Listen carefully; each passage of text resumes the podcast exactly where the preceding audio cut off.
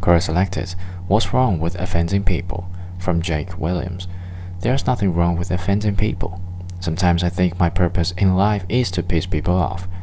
We don't live in a world where anyone has a right to not be offended. We don't live in a world where it's possible to not offend someone.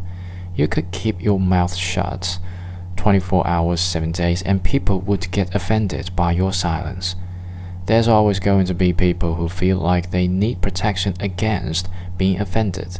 There's people who think that anyone who would dare offend them is literally Satan. And before anyone chooses to make this political, such people are on both sides of everything.